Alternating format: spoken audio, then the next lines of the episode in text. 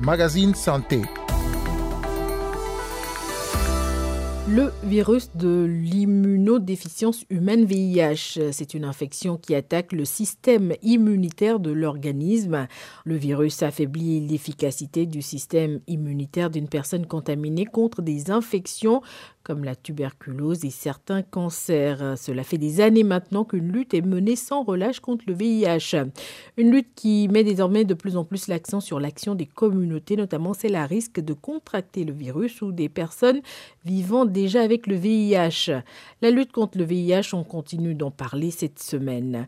Carole Assignon au micro, vous écoutez le magazine Santé. Bonjour à toutes et à tous.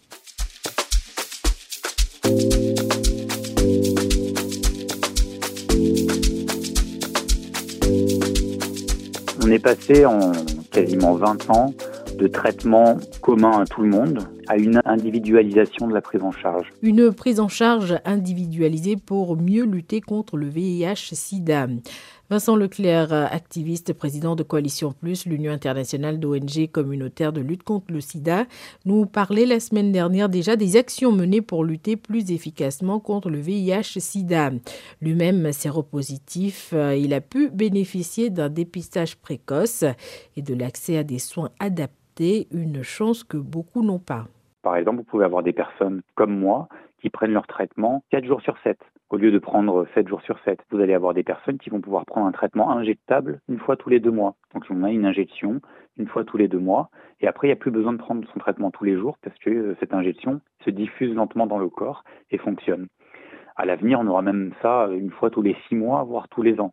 Donc vous voyez, il y a des, des progrès sur les modes d'administration qui permettent de simplifier euh, la prise en charge et de l'adapter à chaque personne, chaque situation. Malheureusement, il y a encore une inégalité entre les pays riches qui peuvent se permettre de payer ces nouveaux traitements et les autres pays qui sont pas assez riches, voire trop pauvres, pour avoir accès à ces traitements, même euh, s'il y a encore beaucoup de génériques. Mais vous savez, il y a toujours un temps de retard entre euh, les nouveaux traitements et les génériques. Et c'est toujours une bataille avec l'industrie pharmaceutique pour qu'elle accepte, pour que les laboratoires acceptent de, pour les pays les plus, les plus pauvres, de donner euh, le brevet en usage pour permettre la production de génériques pour ces pays. Ça reste une prise en charge coûteuse et surtout pour les, tout derniers traitements. Il faut savoir aussi qu'il y a des personnes qui ont besoin de traitements très spécifiques parce que de fait de leur ancienneté avec le VIH, elles ont développé des résistances et du coup elles ont besoin de traitements qui sont parfois rares surtout dans certains pays. Et c'est à l'un des pays qui ne dispose pas encore de certains traitements contre le VIH-Sida qu'on va s'intéresser à présent. Direction le Mali. DW. Bonjour, euh, docteur euh, Binto Dembele Keita. Oui, bonjour. Avec vous, on va donc parler hein, de, de, la lutte contre le sida. Vous êtes responsable de l'association Arcade Santé Plus au Mali et cela fait des années que vous menez la lutte contre le sida. Euh, où en est cette lutte actuellement au Mali et en Afrique en général? Au Mali, la lutte contre le sida continue malgré les nombreux événements. Arcade intervient pour rendre accessible la prévention et les soins auprès des personnes vivant avec le VIH et en particulier auprès des communautés les plus marginalisées. Dans mon pays, la prévalence est d'environ 1% pour la population générale, alors que pour ces communautés marginalisées, la prévalence est dix fois plus élevée environ. Pour les hommes qui ont les relations sexuelles avec d'autres hommes, la surprévalence est de 12%. Pour les transgenres, c'est de 11%. Pour les professionnels de sexe, c'est environ 9%. Pour les personnes usagères de drogues injectables, c'est environ 5%. Le contexte social, religieux, culturel est peu tolérant envers ces populations-là. Arcade intervient pour mettre en place des centres de santé sexuelle que nous appelons les cliniques communautaires pour accueillir ces communautés les plus stigmatisées. Euh, alors la lutte contre le VIH-Sida est de plus en plus axée désormais hein, justement sur l'importance de confier le leadership aux communautés puisque vous parliez tout à l'heure euh, de communautés. C'est une approche que vous avez adoptée. Quand on parle de leadership communautaire, à quoi on fait concrètement référence? À quelle catégorie sociale? Le leadership confié aux communautés, ça veut dire tout simplement que mettre les communautés au centre de nos interventions, du début à la fin. Par exemple, dans une clinique de santé sexuelle communautaire, c'est géré par une équipe mixte composée de médecins, infirmiers, mais aussi d'animateurs et d'animatrices, soit des travailleurs de sexe, soit des hommes ayant le sexe avec d'autres hommes, qui sont à la fois dans cette euh, clinique-là des acteurs et des bénéficiaires. Comment nous travaillons avec ces communautés-là? Nous faisons des sorties dans les bars, dans les maisons closes, nous intervenons pour faire le dépistage et ces personnes-là sont référées dans les cliniques de santé sexuelle. Et les communautés jouent un rôle essentiel par rapport à cela parce que c'est eux qui organisent ces sorties mobiles-là, c'est eux qui prennent les contacts avec leur communauté. C'est comme s'ils sont, ils sont des clés pour entrer dans leur communauté. On les a renforcés pour qu'ils fassent le dépistage. Est-ce que cette approche montre déjà des résultats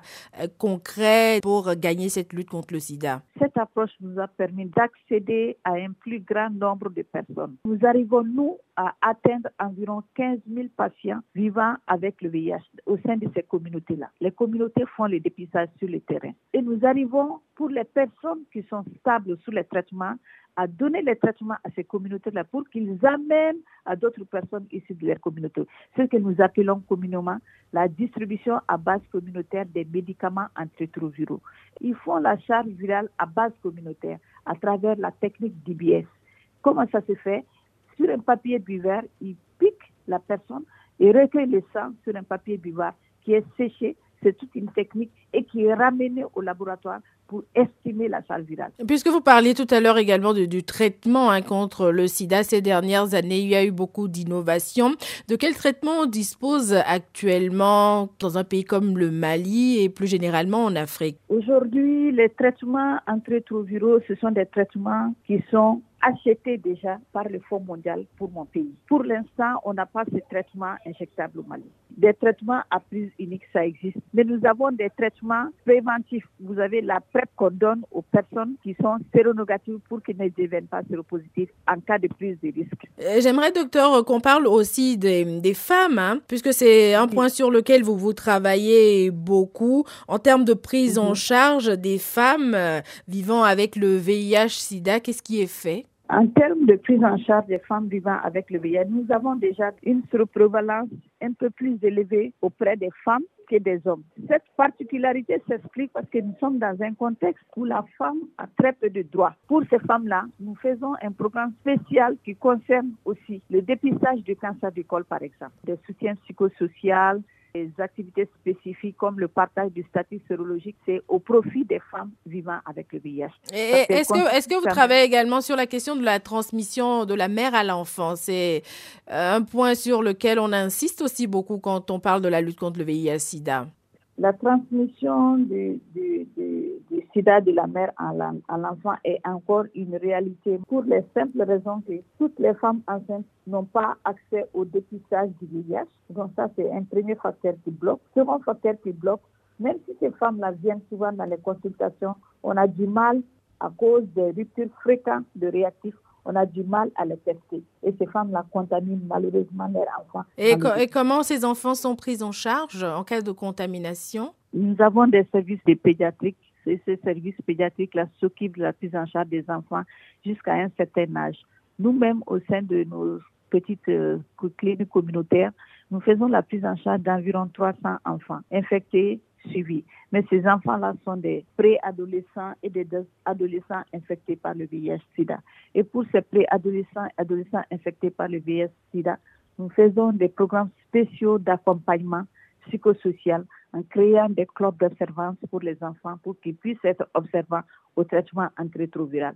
En, en faisant en sorte aussi qu'ils puissent aussi prendre beaucoup de, de leadership. Un, mot sur la prévention. Hein. Cela fait des années qu'on parle euh, de la prévention contre le sida. Pourtant, il y a encore toujours des contaminations. Euh, sur quel point une organisation comme la vôtre insiste euh, de nos jours quand il s'agit de faire passer des messages de prévention contre le VIH-Sida?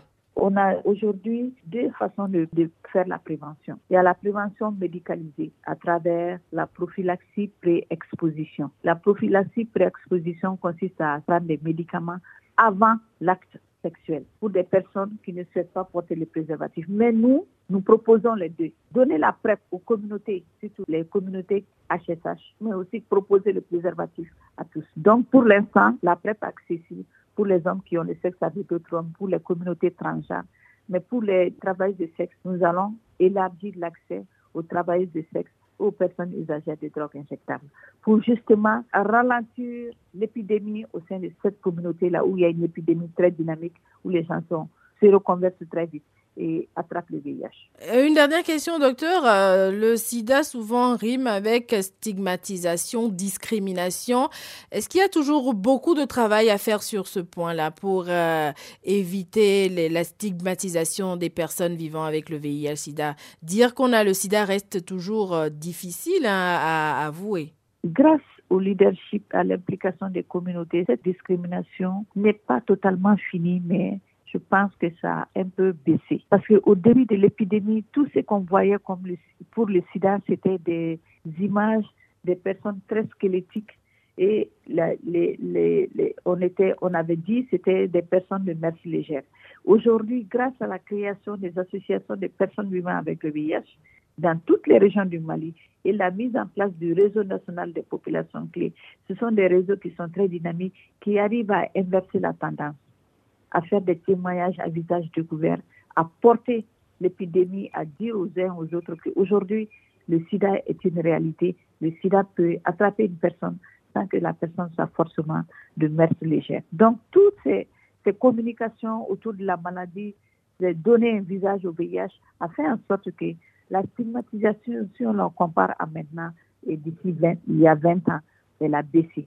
Mais ça ne veut pas dire que c'est fini il faut toujours continuer à faire la lutte contre le sida, à justement alerter sur ces questions de stigmatisation et discrimination. Donc, le sida est souvent craint et c'est ce qui justifie cette stigmatisation et cette discrimination-là. La lutte continue donc. Merci beaucoup, hein, docteur Bintou Dembele Keita. Merci de nous avoir éclairé sur la lutte contre le sida. Merci, au revoir.